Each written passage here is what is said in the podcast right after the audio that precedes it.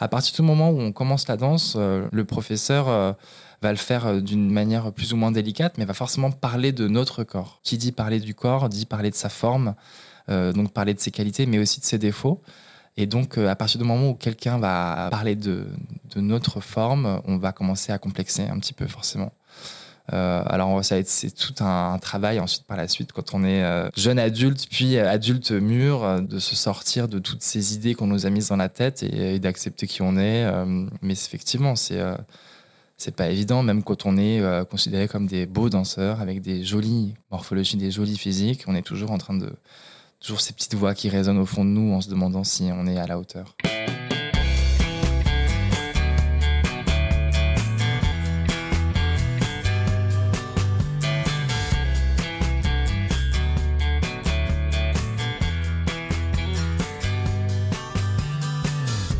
Bonjour à tous, vous écoutez Cadavre Exquis, le podcast qui décompose un parcours inspirant.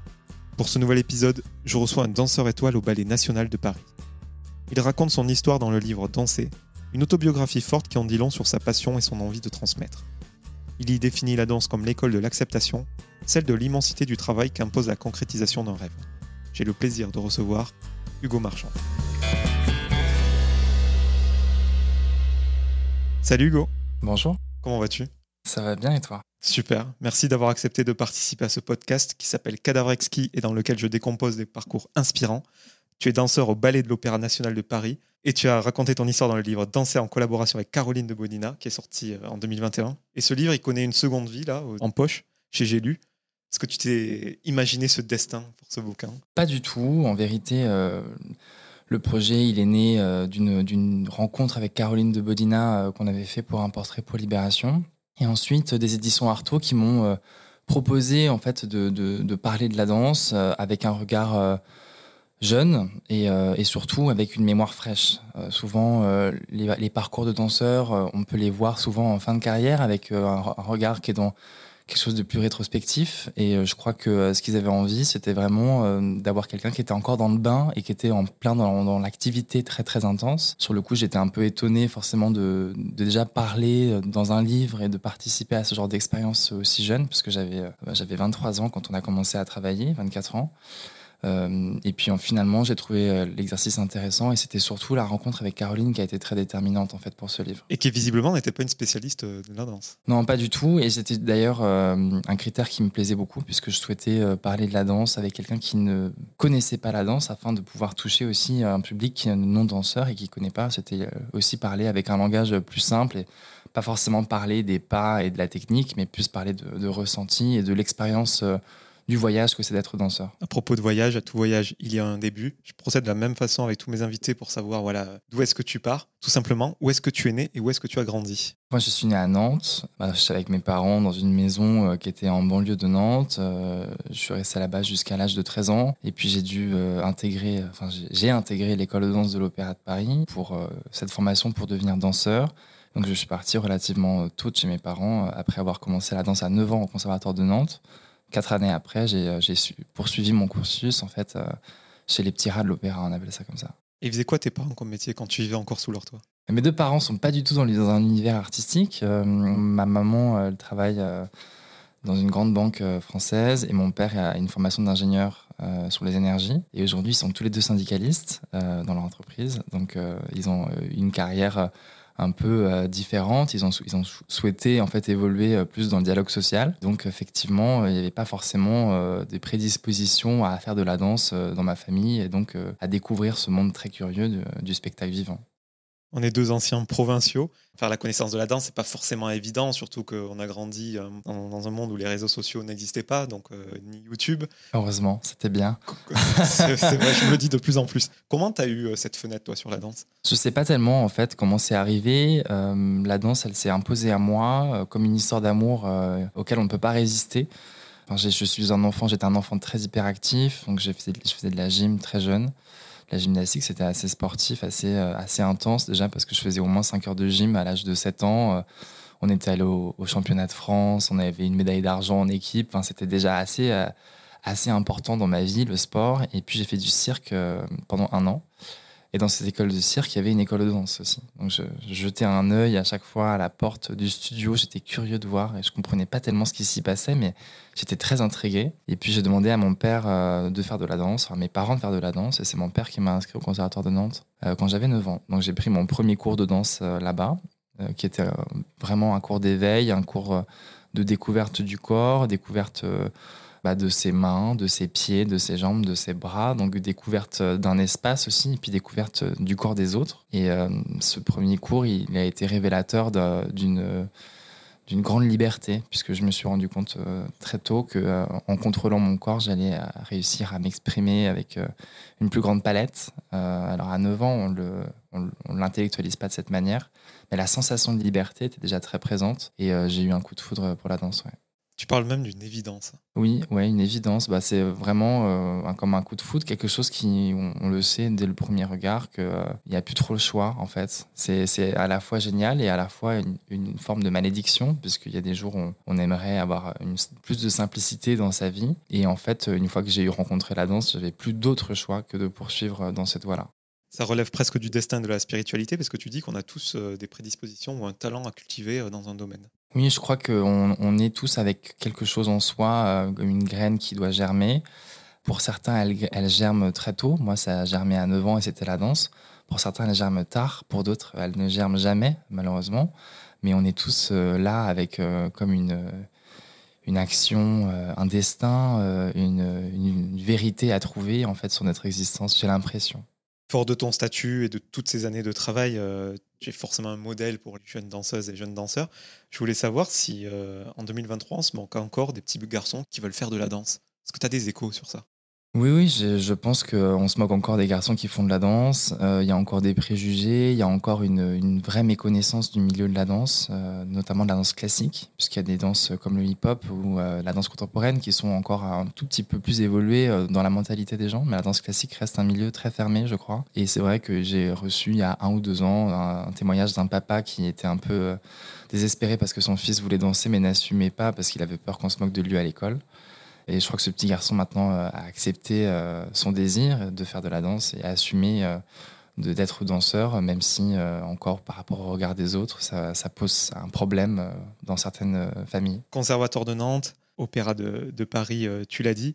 Alors il y a quelque chose, quand on arrive à Paris, on se souvient tous de la première fois qu'on a vu l'opéra. Même moi, comme je te l'ai dit en off, je n'avais aucun attrait pour la danse, tout simplement parce que je connaissais pas, mais c'est vrai qu'on se souvient tous du moment où t'emmener à nez avec l'Opéra Garnier. Toi, en plus, pour qui euh, ça évoquait quelque chose euh, C'était une grande émotion. Je, me souviens avoir euh, découvert l'opéra en sortant de la bouche du métro, en fait. Donc, de, vraiment découvrir ce monument. Déjà parce qu'il est magnifique. C'est une architecture assez grandiose, l'opéra.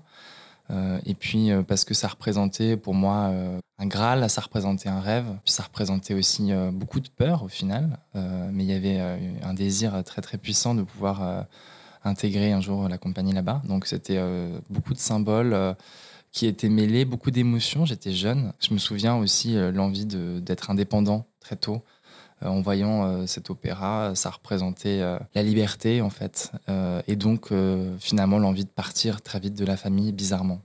Je vais faire un parallèle avec des sportifs de haut niveau qui parlent peut-être plus aux gens, comme les footballeurs, etc. Tu l'as dit, tu es parti à l'Opéra de Paris très jeune, je crois que c'est vers les 12-13 ans. Donc euh, il y a une notion de sacrifice. Quoi. Euh, comment tu l'as vécu? On ne le vit pas comme un sacrifice euh, quand on part, puisque on va dans une école d'élite pour apprendre un métier très jeune, mais surtout on le fait par passion, par désir, par plaisir.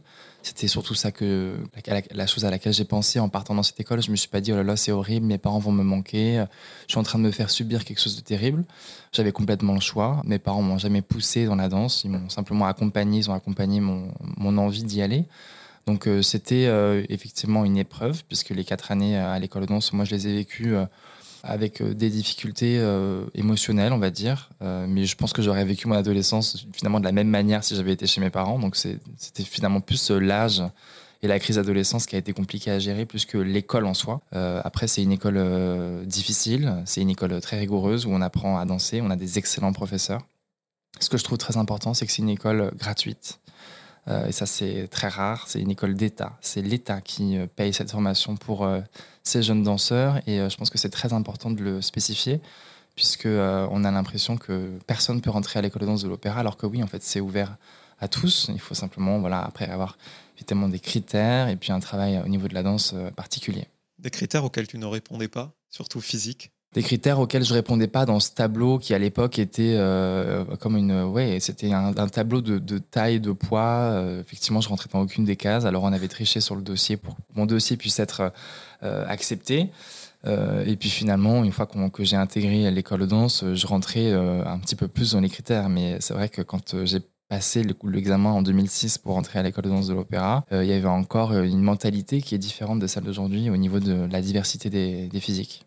Pour ceux euh, qui ne t'ont pas euh, en vrai ou qui ne se rendent peut-être pas compte, tu fais plus d'un mètre 90. Et contrairement à ce que l'on pourrait croire, ben, c'est pas forcément préconisé d'être très grand quand on fait de la, danse. Est-ce que tu as dû travailler euh, plus que les autres pour faire de cette grande taille une force, justement, peut-être même une singularité? Euh, Je dirais pas travailler plus que les autres parce que je suis grand. Je travaille beaucoup parce que j'aime beaucoup la danse. je travaille peut-être différemment des autres parce que mon corps effectivement est grand et lourd et donc il y a des contraintes particulières sur les articulations qu'il faut savoir gérer et apprendre à gérer. Je crois pas que ce soit euh, quelque chose de si euh, gênant d'être aussi grand euh, quand on est danseur étoile. Ce qui est complexe, c'est de pouvoir être rapide et de pouvoir travailler le centre du corps pour être efficace dans la technique, mais ça peut se faire. c'est un atout dans la mesure où on peut danser avec beaucoup de partenaires, beaucoup de, danseuses différentes qui ont des, des, physiques différentes, des tailles différentes. Et je crois que sur des plateaux comme celui de l'Opéra Bassi ou de l'Opéra Garnier, qui sont des grandes scènes, euh, on a une, manière de prendre euh, l'espace qui est sans doute efficace parce que le corps se déploie avec euh, sans doute plus de, largeur et de, puissance que sur un physique plus petit. Beaucoup de gainage pour centraliser? Oui, alors effectivement, il y a de la préparation physique. on a vraiment une manière de s'entraîner, de travailler. Alors on a ce qui s'appelle la barre, le cours de danse, où tous les jours on va retravailler ce corps comme un yoga de la danse un petit peu, et un milieu où on va travailler les sauts, les gérations. On continue de perfectionner la technique, mais au-delà de ça, on a une préparation physique euh, comme les sportifs de haut niveau, c'est-à-dire en salle de gym avec des préparateurs où on fait euh, des gainages, euh, de la musculation, on va travailler les articulations qui sont un petit peu faibles, renforcer les muscles qui peuvent être renforcés. Donc on a vraiment une, routine en fait sportive importante si on veut tenir le coup et durer longtemps. Et à ce propos, euh, votre corps, on lui demande de prendre des positions qui vont presque à l'encontre de l'anatomie humaine. Quand je vois tourner les hanches vers, vers l'extérieur, ça me paraît pas possible. Est-ce que l'on peut changer la forme de son corps quoi? On peut la changer. Moi, c'est ce que je trouve très intéressant dans la danse et ce qui est très jouissif aussi. C'est euh, dans quelle mesure on peut prendre le contrôle sur euh, l'aspect de son corps. ça, c'est quelque chose quand on le découvre qui est presque addictif. On peut le faire quand on est jeune puisqu'une fois que le corps a, sa forme adulte, il évolue de moins en moins, il se modifie de moins en moins.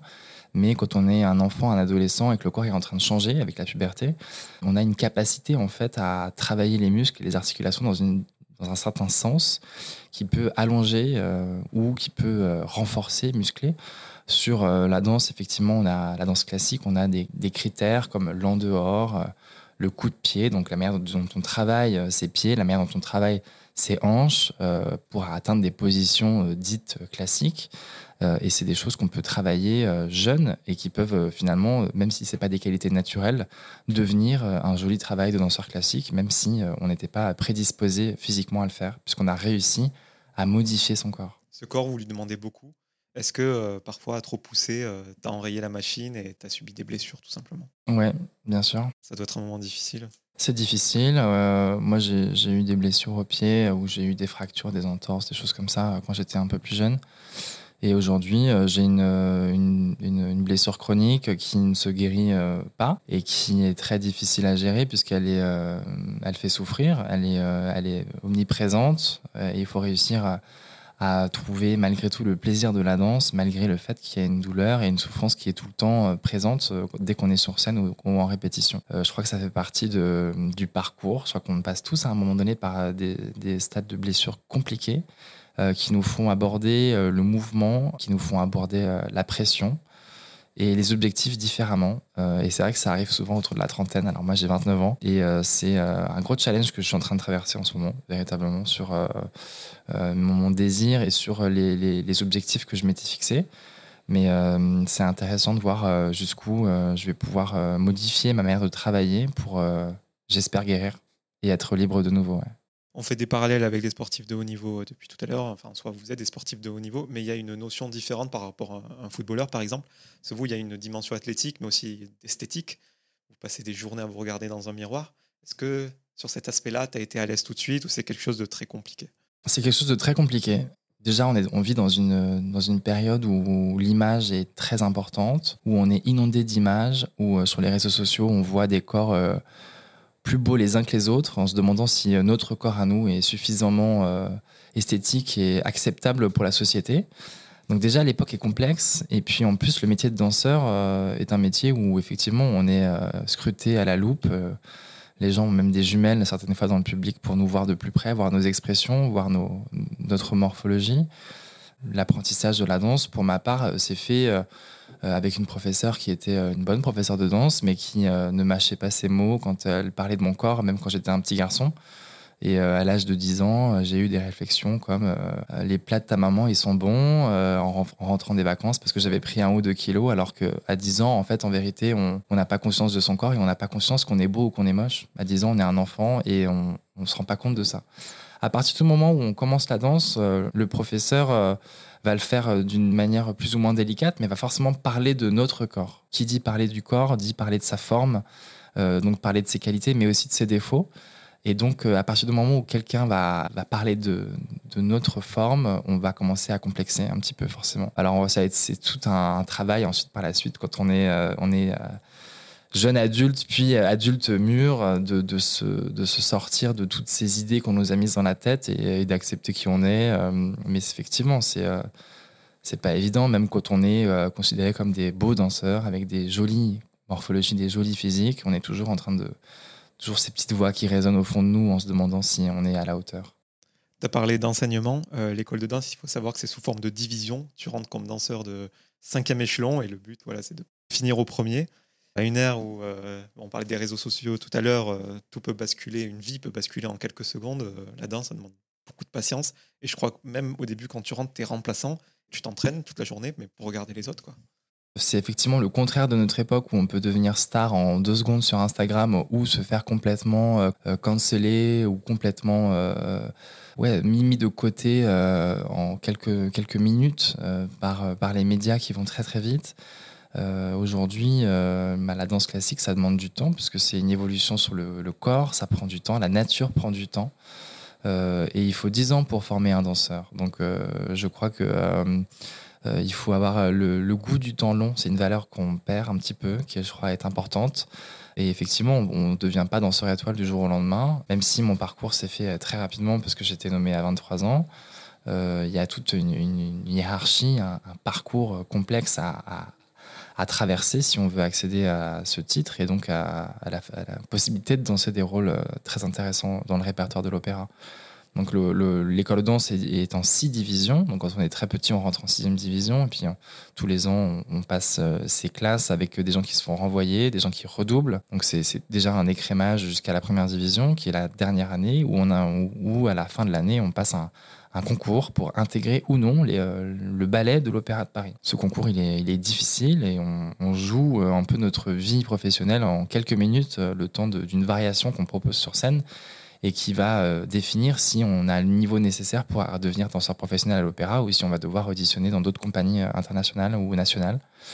Et ensuite, si on a la chance de rentrer à l'Opéra de Paris, c'est une compagnie qui est très hiérarchisée, avec plusieurs grades, quadrilles, coryphée, sujet, premier danseur et danseur étoile. Et tous ces grades, évidemment, on les franchit avec un concours de promotion qui a lieu tous les ans. Et effectivement, le premier ou les deux premiers euh, peuvent être promus dans la classe du dessus en fonction de des départs à la retraite. Donc c'est euh, vraiment un jeu de chaise musicale et ça prend du temps et euh, il y a un facteur chance qui est très important effectivement aussi pour, pour accéder au grade de danseur étoile.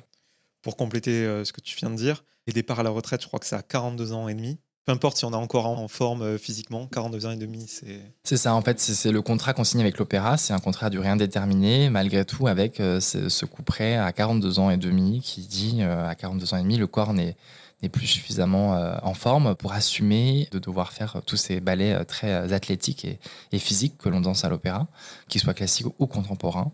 Donc à 42 ans, on tire sa révérence à l'opéra. Ça ne veut pas dire qu'on arrête la danse complètement, on peut aller danser ailleurs, mais en tout cas, on s'arrête de danser à l'opéra. Et tu parlais de l'écrémage, des renvois, etc.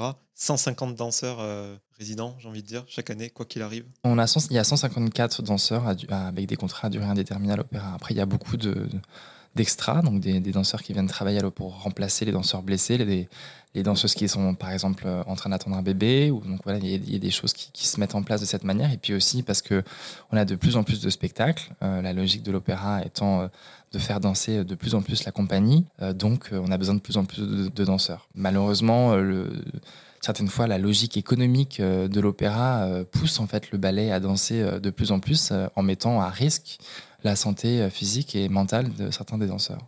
Je parlais du statut de remplaçant tout à l'heure. Toi, tu es passé de remplaçant à soliste lorsque Benjamin Millepied était à la tête du Ballet de l'Opéra de Paris entre 2014 et 2016.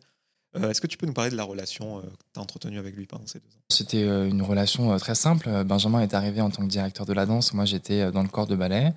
Et Benjamin avait une idée précise de ce qu'il voulait faire pendant les quelques temps qu'il était directeur de l'opéra. Et il voulait lancer une nouvelle génération de danseurs dont j'ai fait partie. J'étais très chanceux d'être dans, les danseurs qu'il a voulu pousser et accompagner pour devenir soliste assez rapidement, puisque euh, effectivement à 21 ans, euh, j'étais euh, déjà premier danseur grâce à Benjamin qui m'avait poussé, donné des rôles, proposé des partenaires et donné des opportunités pour m'exprimer. je me rends évidemment compte qu'il a été très important dans mon parcours. Euh, puisqu'il m'a mis le pied à l'étrier, alors que ça aurait pu prendre beaucoup plus de temps, voire ne jamais arriver aussi. Cette école, on dit que c'est l'école de la rigueur et de la discipline, et elle est indéniablement. Mais toi, tu parles davantage de l'acceptation, tu l'as évoqué tout à l'heure. C'est plus difficile euh, d'accepter son corps que d'appréhender euh, les fers de la discipline, j'ai envie de dire. La discipline, elle est, elle n'est pas tellement handicapante ni gênante. la discipline, quand on comprend qu'elle sert à la liberté par la suite, elle change de nom, elle s'appelle plus discipline. Elle s'appelle euh, rigueur peut-être, elle s'appelle euh, travail, elle s'appelle, elle s'appelle euh, recherche, découverte. Mais discipline, c'est plutôt, je dirais, les à côté, à la limite peut-être. Le fait d'avoir une, une, vie assez saine, devoir faire attention à ne pas pousser les limites si on boit trop, à pas forcément trop fumer, à prendre le, temps d'aller voir le kiné, de, faire, de se faire suivre physiquement. Ça, c'est la discipline et ça, c'est très pénible. Et c'est la partie de mon travail que je déteste. Euh, mais euh, la discipline juste dans le travail, elle est, euh, elle est très enrichissante et elle permet beaucoup de liberté. Effectivement, après l'acceptation de son corps, l'acceptation de ses limites, de ce qu'on peut faire, de ce qu'on peut pas faire, de ce qu'on pouvait faire avant et de ce qu'on peut plus faire parce que on prend un peu d'âge, parce qu'on mûrit, parce qu'on s'est blessé. Ça, c'est difficile, ouais. Est-ce que les exercices à la barre, qui je crois sont considérés comme les plus laborieux, toi, c'est quelque chose que tu aimais faire euh? Moi, j'aime beaucoup le, travail à la barre, j'aime beaucoup le travail du cours de manière générale, puisque c'est un moment où on se retrouve tous ensemble. On travaille euh, en, collectif et c'est un moment où on rentre en communion euh, indirectement avec la musique, même si on n'est pas en train de danser tous ensemble, on danse les uns à côté des autres, on respire de la même manière, on suit les exercices du professeur. Donc je trouve qu'il y a quelque chose de l'ordre un peu du, rituel que je trouve intéressant. Et puis euh, revenir à la barre tous les matins, c'est revenir à la base de ce qu'est la danse, c'est euh, faire le point avec son corps, c'est une forme de méditation aussi, c'est voir, euh, c'est se demander comment on va, comment va notre corps, quelles informations il nous donne. Et en fonction des informations qu'il nous donne, qu'est-ce qu'on va pouvoir lui demander dans la journée. Et je trouve que c'est intéressant parce qu'on prend le temps euh, de ressentir et d'écouter, alors qu'on est né euh, dans une vie où on passe notre temps à courir et on n'écoute plus vraiment les, les instincts du corps. En fait, la danse, c'est aussi se reconnecter avec notre partie instinctive. C'est euh, toutes ces informations qui sont fournies par le corps, mais qu'on n'écoute plus, ou qu'on n'entend plus, ou qu'on n'a pas appris à écouter. Est-ce que si tu ne fais pas tout ce travail dans l'ombre avant un ballet, est-ce que le public peut le voir? Oui, oui, bien sûr. Si on, a pu cette euh, routine, en fait, de prendre son cours de danse, de travailler à côté, de, prendre soin de son corps, euh, effectivement, en quelques mois, le travail se dégringole et, et je pense qu'on ne peut pas durer longtemps euh, dans une carrière. C'est difficile de durer dans la longueur, en fait. J'observe que moi, j'ai 23 ans, enfin, j'ai 29 ans, j'ai été nommé à 23 ans. Euh, je dois danser jusqu'à 42 ans. Euh, il me reste 13 ans pour être danseur étoile, enfin pour continuer à être danseur étoile. Je suis très content de ça, c'est génial. Et en même temps, euh, ça veut dire que pendant 13 ans, je vais devoir essayer de garder le niveau que j'ai, espérer même progresser, parce qu'il n'y a pas vraiment de stagnation, je l'espère, et être à la hauteur en fait pendant 20 ans, parce que j'ai été nommé à 23 ans, c'est 19 ans de carrière, 19 ans avec une forme de pression malgré tout, Et devenir danseur étoile, c'est une chose, mais le rester jusqu'à la fin, c'est une autre chose. Tu peux être déchu de ton titre? On ne peut pas être déchu de son titre, mais je pense qu'on peut être déchu de nos objectifs personnels et de, ce que le public attend de nous aussi. Et euh, je pense qu'il n'y a rien de pire euh, que d'être même déçu de soi-même. Au-delà de juste, bah, effectivement, notre place est conservée parce que l'institution de l'opéra nous protège de cette manière, et tant mieux. Euh, je pense que c'est terrible de se dire, de faire le constat un jour de ne plus être à la hauteur et de. Il vaut mieux partir, je pense. Est-ce que deux très bons danseurs, lors d'un ballet exigeant, je pense à l'histoire de Manon par exemple, est-ce que ça suffit ou il faut qu'il y ait ce, cette connexion particulière euh, qu'il y a entre deux personnes? Bah, La danse, on, danse seul, mais on la partage forcément, évidemment, avec beaucoup d'autres danseurs, avec des gens du corps de ballet, avec euh, les gens qui, qui, sont là pour aussi euh, mettre une ambiance, raconter des histoires avec nous, c'est très important. Et puis avec les partenaires avec lesquels on danse. quand on raconte des histoires, quand on danse ces grands ballets narratifs, on a besoin de, pouvoir se connaître très bien, de connaître le corps de l'autre de connaître euh, aussi euh, sa psychologie, la manière euh, dont cette personne pense et ressent la musique, la danse. Et en fonction des affinités, on peut créer des partenariats qui sont plus ou moins sensibles, plus ou moins intéressants. Et je, pense que c'est ça qui fait la magie d'un joli spectacle, quand on a deux personnes qui sont sur la même longueur d'onde et qui abordent la danse comme un, langage commun. ça permet de transformer la danse pour la faire devenir juste une histoire. Je crois que la danse devient très très belle quand euh, ça ressemble plus à de la danse. Quand euh, tout à coup, euh, on se dit pas oh là là, ce danseur a fait un piqué arabesque ou a fait trois pirouettes, c'était joli. Mais quand on observe simplement que deux artistes sont en train de se parler, sont en train de, raconter une histoire, de communiquer, de partager des sentiments à travers le langage de la danse, mais qui devient presque invisible, puisque seul comptent les émotions et l'histoire racontée. C'est ce que tu as réussi à créer avec Dorothée Gilbert par exemple? Parce que je crois que c'est avec elle que tu as fait l'histoire de Manon. Oui, euh, je ne sais pas si j'ai réussi à le faire. En tout cas, euh, on, fait tout pour réussir à le faire. Euh, je crois que c'est aujourd'hui l'objectif le plus important. Moi, en tant que danseur, je ne cherche plus à, sauter plus haut que les autres ou à tourner encore plus que les autres, parce qu'il y en aura toujours qui le feront mieux que moi. Mais plutôt à voir dans quelle mesure je peux interpréter des personnages avec le plus d'authenticité, le plus de détails, de finesse, et puis avec euh, aussi une, générosité, quelque chose d'assez simple. Euh, je crois que c'est euh, là que qu'on peut vraiment être singulier, mettre finalement sa patte sur la danse, devenir un artiste plutôt simplement qu'un qu'un interprète.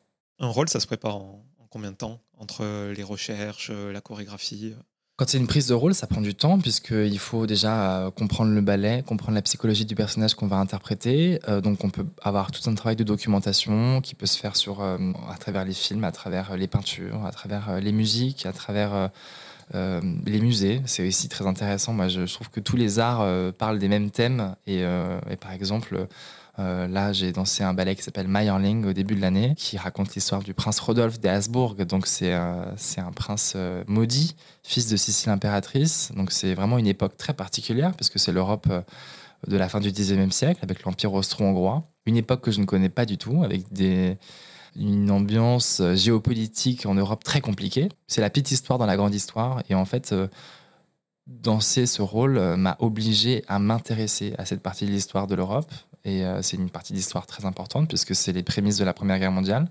avec l'assassinat de François Ferdinand d'Autriche euh, en 14. Et donc finalement, euh, à travers un rôle de danse, on, va réussir à s'enrichir, à enrichir notre culture générale, parce qu'on va être allé à la recherche des, petites, des petits détails pour faire de ces rôles des incarnations le temps du spectacle.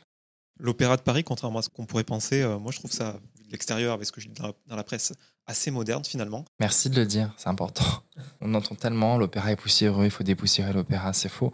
L'opéra n'est plus poussiéreux, il ne faut pas dépoussiérer, pas dépoussiérer l'opéra. L'opéra est moderne.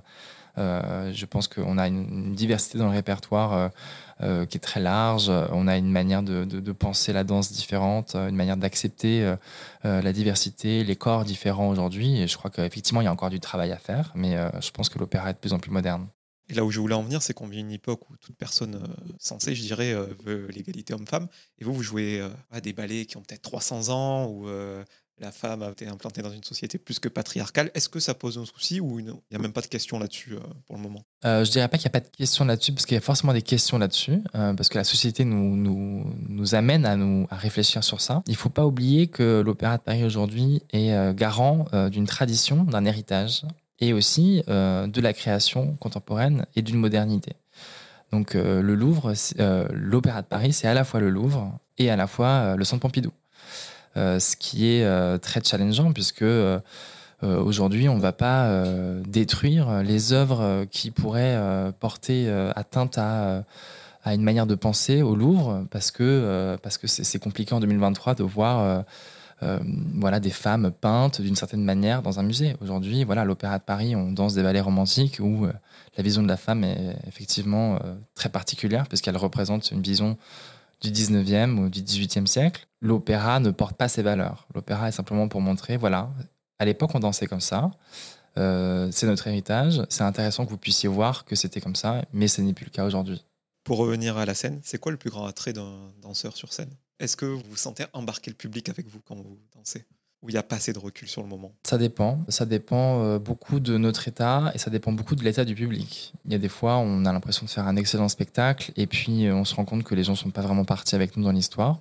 Il y a des fois, on a passé un très mauvais spectacle puisque on avait mal, parce qu'on était un peu malade, parce qu'on avait des choses dans la tête qui nous ont perturbés dans notre vie personnelle parce qu'il y a une lumière qui nous a ébloui qu'on a raté une pirouette, parce qu'on a mis le pied sur un accessoire et qu'on s'est à moitié vautré et, que ça, a détruit notre ambiance personnelle. Et en fait, on se rend compte que bah, dans la salle, personne l'a vécu de cette manière-là et que tout le monde est parti avec nous.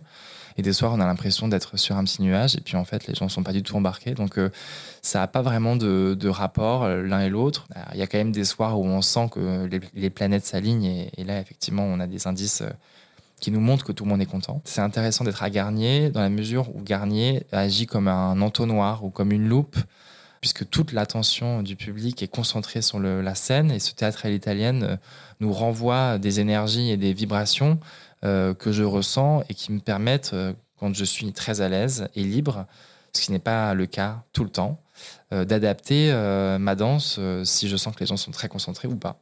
Euh, ou s'ils sont dissipés et qu'il faut, euh, il faut bah, réussir à capter l'attention des gens.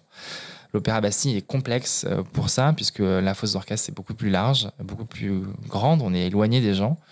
Et on a plus l'impression d'être dans un aquarium quand on est sur la scène de l'Opéra Bastille, comme observer plutôt que prendre part au spectacle avec une forme de, partage et de, et de communication un peu cachée avec le spectateur. Dans le bouquin, euh, tu parles d'un moment euh, où euh, la peur t'envahit un soir. Tu parles d'une énorme vague bleue, nuit, d'une violence d'un tsunami. Je voulais savoir si cette vague, elle, revenait malgré toutes ces années de, pratique encore aujourd'hui. Elle revient de temps en temps quand, quand l'émotion est très forte, quand les, les, pièces que je danse sont très difficiles, quand j'ai pas pu répéter comme je le souhaitais.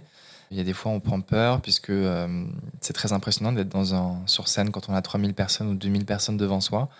Euh, on sent euh, le poids malgré tout euh, de, l'institution et puis le poids des pièces et puis on a envie de, faire de son mieux.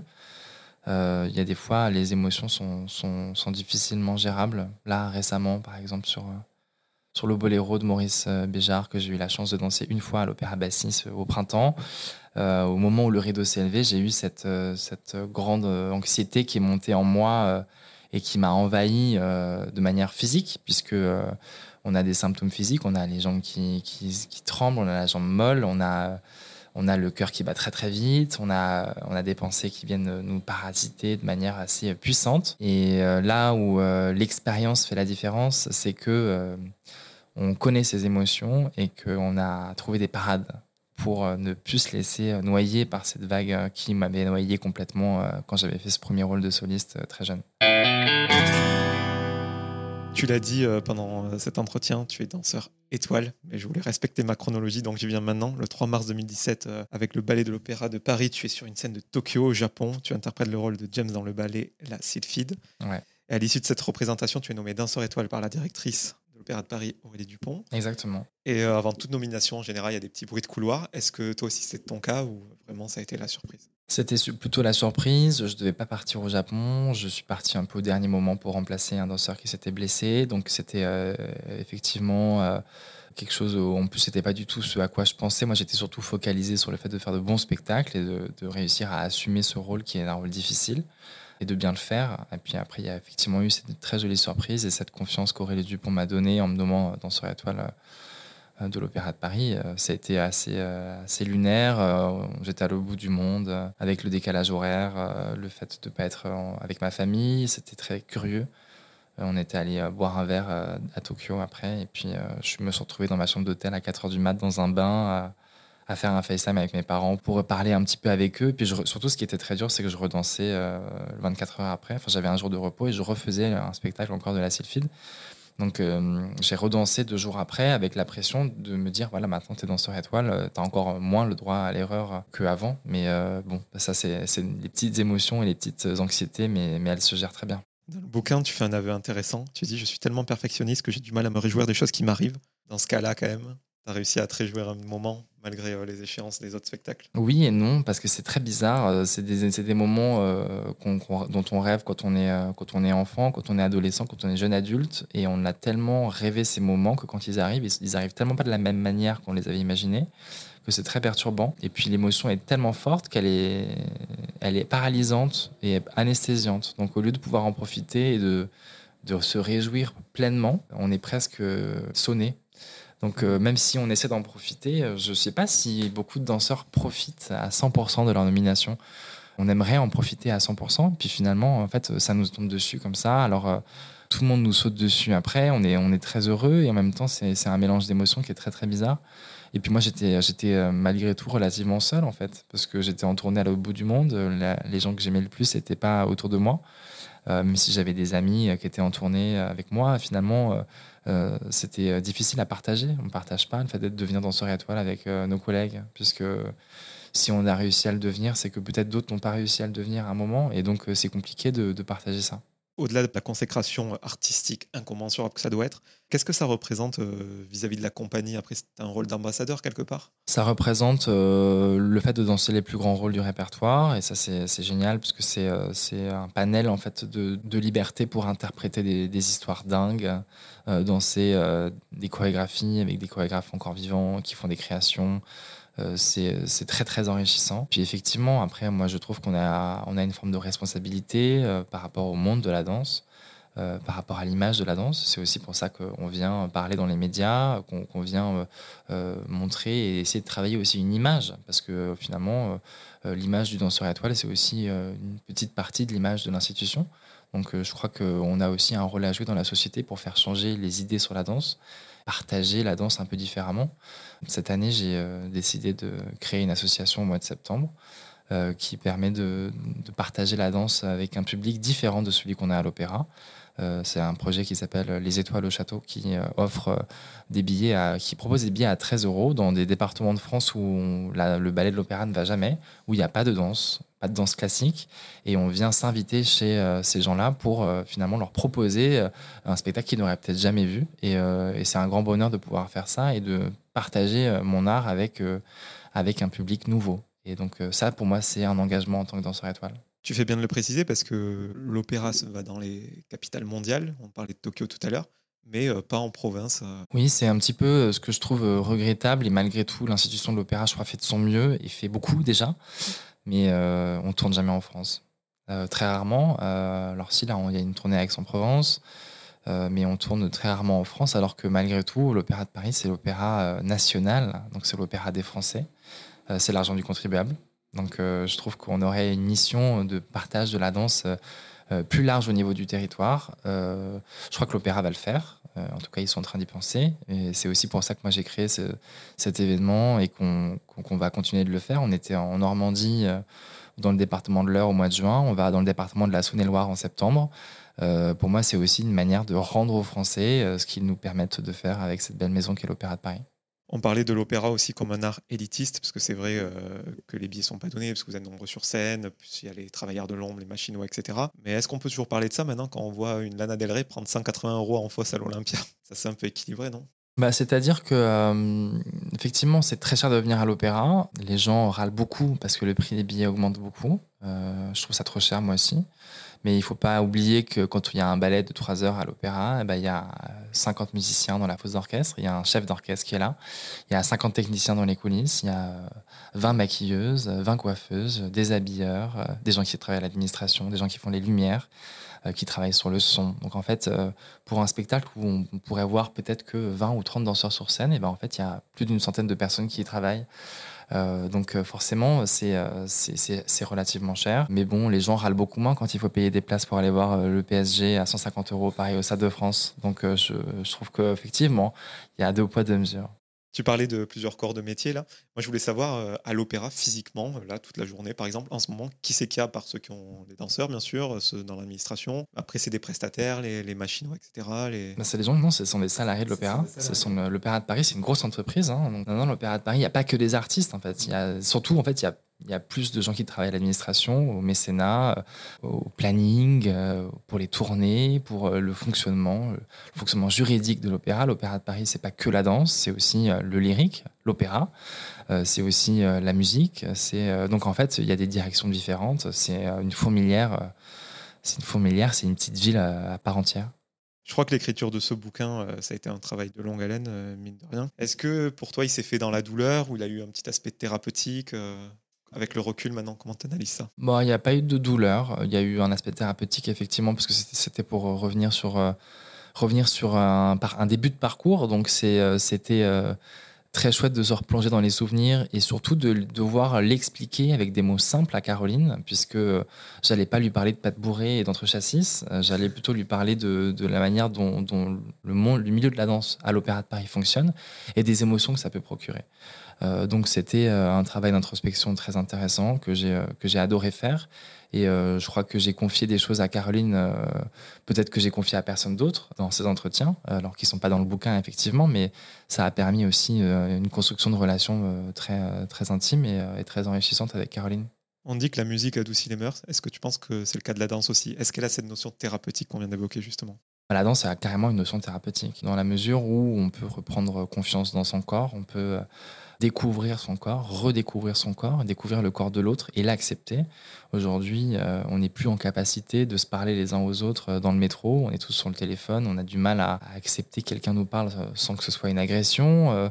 la danse, c'est accepter que potentiellement quelqu'un d'autre ait de la sueur sur sa peau et vienne nous toucher ou vienne danser avec nous, nous embrasser quand on raconte des histoires. C'est la fusion des corps. Donc, euh, je pense que accepter euh, le corps de l'autre, c'est s'accepter tous en société. Donc, la danse a effectivement énormément de choses à apporter, je pense. Est-ce que tu as des ballets de prévus prochainement à Paris? Alors à Paris, là non, j'ai terminé. Je dansais donc l'histoire de Manon là sur le mois de juin-juillet avec Dorothée Gilbert à Garnier. On a terminé la semaine dernière.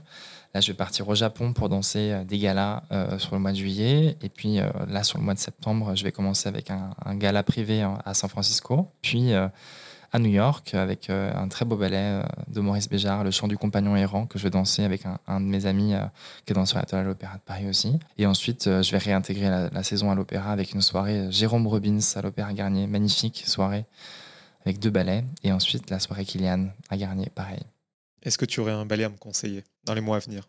Déjà, je conseillerais à tout le monde de venir aux Étoiles au Château, même si on est effectivement complet. Là, le 9 et 10 septembre prochain, on va au château de Digoine, en Saône-et-Loire, dans le Charolais. Donc vraiment, on va euh, dans la campagne et on, a vendu 2000 euh, places en quelques jours. Les gens sont, très excités pour, la, pour découvrir ce spectacle. On va monter une scène devant cette façade du château de Digoine qui est magnifique. Jean-Louis Rémilleux, le propriétaire du lieu, nous accueille avec beaucoup de générosité. Le département de la Saône-et-Loire nous permet euh, cette aventure et nous aide depuis le début. Ils ont cru dans ce projet et c'est très important pour moi euh, de pouvoir accueillir tout ce, nouveau public qui vient des hameaux, des villes, des villages aux alentours du château de Digoine. Et, euh, et je crois que ça va être un très bel événement. Ça, c'est plus une précision pour moi, mais les étoiles au château, c'est dans l'association Hugo Marchand pour la danse? Exactement, ouais.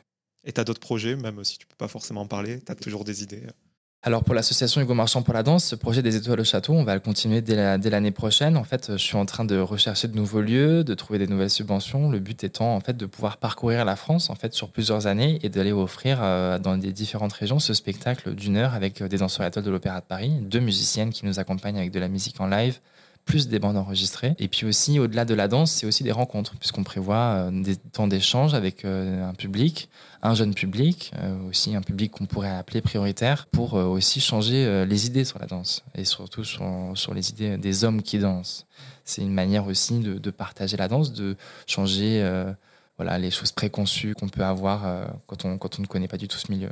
Et vous recherchez des, des écrins euh, type euh, salle de théâtre En fait, pas du tout. On est dans, un, dans une logique de faire un lien entre la danse et le patrimoine. Donc, ça voudrait dire qu'on peut aller, aller dans des abbayes, dans des lieux où, en fait, où l'histoire a marqué, a marqué ce lieu et où, en fait, la danse, enfin, le, ce lieu devient un écrin pour la danse.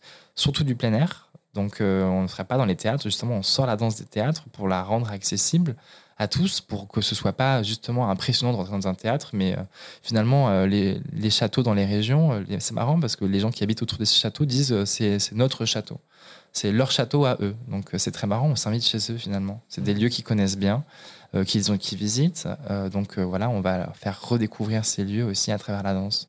Donc vous sortez de l'opéra au sens propre, comment figurer quoi finalement. Oui, c'est l'idée. Là j'ai une petite pensée pour euh, le chanteur Gaëtan Roussel que j'ai reçu dans, cette émission. Il dit que hum, les carrières courtes, quand elles s'arrêtent, il parle de petites morts pour les artistes. Est-ce que euh, à 42 ans et demi, tu sais euh, ce que tu vas faire toi?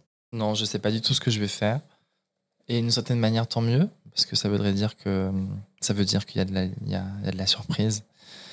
Y a des choses qu'on ne peut pas prévoir, qu'on ne peut pas vraiment anticiper. Ce projet d'association, moi, il est très important aussi parce que d'une certaine manière, il, construit euh, un petit peu la suite. Peut-être que ce projet va, va durer et qui va, euh, va me permettre aussi de partager la danse différemment après ma carrière à l'opéra.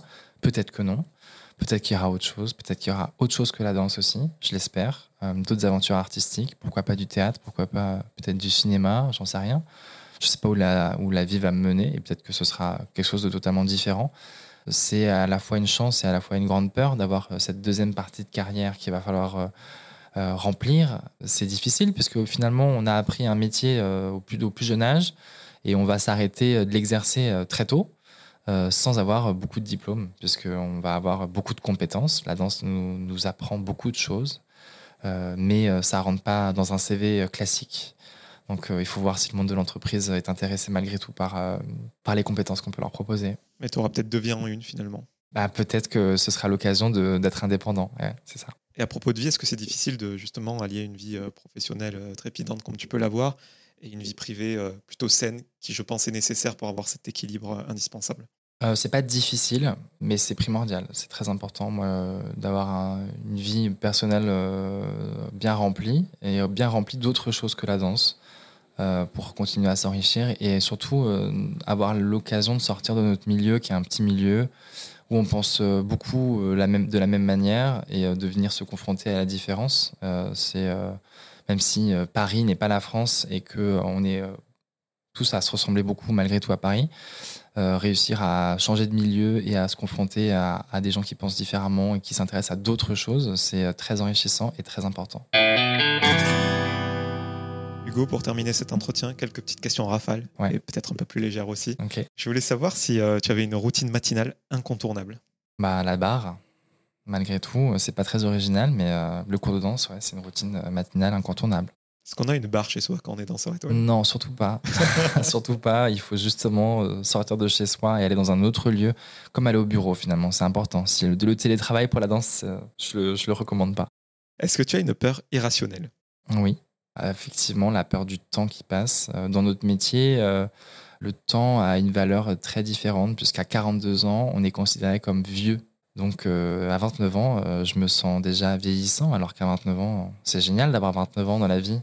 Et la trentaine, c'est super, mais dans notre métier, ça veut déjà dire un danseur mûr, un âge mûr, alors qu'en fait, 29 ans, c'est top. Mais la peur du temps qui passe, ouais, ça va très vite. Est-ce que tu aurais une recommandation culturelle à me faire quelle qu'elle soit? Un album de musique, un ballet, un film, une série, peu importe. Ah, c'est compliqué là, qu'est-ce que je peux te proposer? Bah Là, moi je reviens du festival de photographie de Arles. J'y étais euh, la semaine dernière. J'ai trouvé ça très inspirant, très différent euh, finalement de ce qu'on peut voir. J'ai adoré le lien créé entre la grande modernité des photographies et des, propos de tous ces artistes qui sont très différents les uns des autres, malgré tout dans un lieu où l'histoire euh, dingue, puisque Arles, c'est une ville magnifique, l'architecture est vraiment très impressionnante, et on a l'occasion de voir finalement une exposition de photographie dans un cloître, euh, dans une arène, euh, dans un théâtre antique. Donc en fait, euh, je trouve que quand on arrive à mêler les arts et à mêler l'histoire, ça prend des proportions complètement dingues. C'est ce que j'aime dans le fait de danser dans des lieux du patrimoine aussi. Et en plein air, je trouve qu'il y a quelque chose qui devient très spirituel, quelque chose qui va au-dessus de nous. Et je trouve que c'est la beauté, la vraie beauté. Tu parlais du ballet de Maurice Béjart tout à l'heure. Est-ce qu'il y a un ballet que tu n'as pas encore fait et que tu aimerais Bon, il y a plein de ballets que j'ai pas fait, que j'aimerais faire. Euh, j'aimerais beaucoup refaire le boléro de Béjar parce que j'ai fait un, spectacle et je me suis blessé au printemps. Et euh, j'aurais aimé en profiter plus. C'est un ballet qui m'a énormément euh, touché puisque j'ai trouvé, au-delà de, de la chorégraphie qui est très particulière, de cette musique de, Ravel qui, qui, est incroyable, c'est surtout le fait de se transformer le temps d'un spectacle en oracle j'ai trouvé génial de faire le passage entre euh, les énergies euh, de la Terre et euh, le spectateur. tout à coup, disparaître derrière juste une, idée, derrière une urgence. Il n'y a plus d'ego, en fait, finalement. On pourrait croire que c'est un ballet qui, qui parle que d'ego, puisque c'est un homme ou une femme qui est sur une table et qui fait cette danse extrêmement sensuelle. Mais finalement, elle parle pas de soi, en fait, cette danse, elle parle de l'énergie du monde. Et euh, c'est euh, comme si on rentrait en transe euh, pour faire parler les dieux. Et ça, je trouve ça incroyable. Trois dernières questions. Est-ce que tu aurais quelqu'un à me soumettre, peu importe son degré de notoriété, que ce soit un de tes amis ou non, pour que j'invite dans mon émission et qu'on fasse le même exercice qu'on a fait ensemble? Jérémy Jasper, c'est un peintre. Est-ce qu'il y a quelqu'un dans ta carrière professionnelle à qui tu aimerais dire pardon?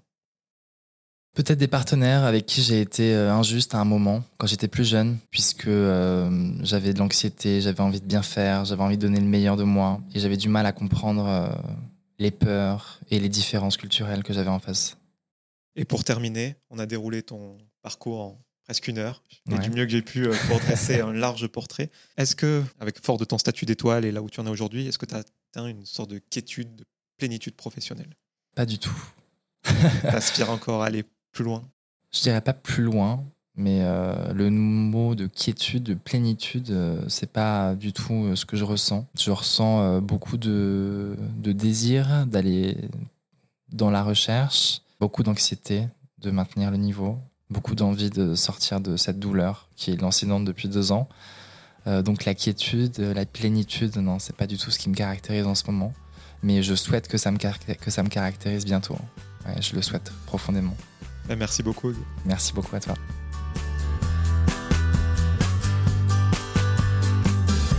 Merci à toutes et à tous d'avoir écouté cet épisode avec Hugo Marchand. Si vous voulez soutenir le projet, vous pouvez mettre 5 étoiles sur Apple Podcast et Spotify et vous abonner à Cadavre sur toutes les plateformes de streaming. Je vous donne rendez-vous très bientôt en compagnie d'un nouvel invité.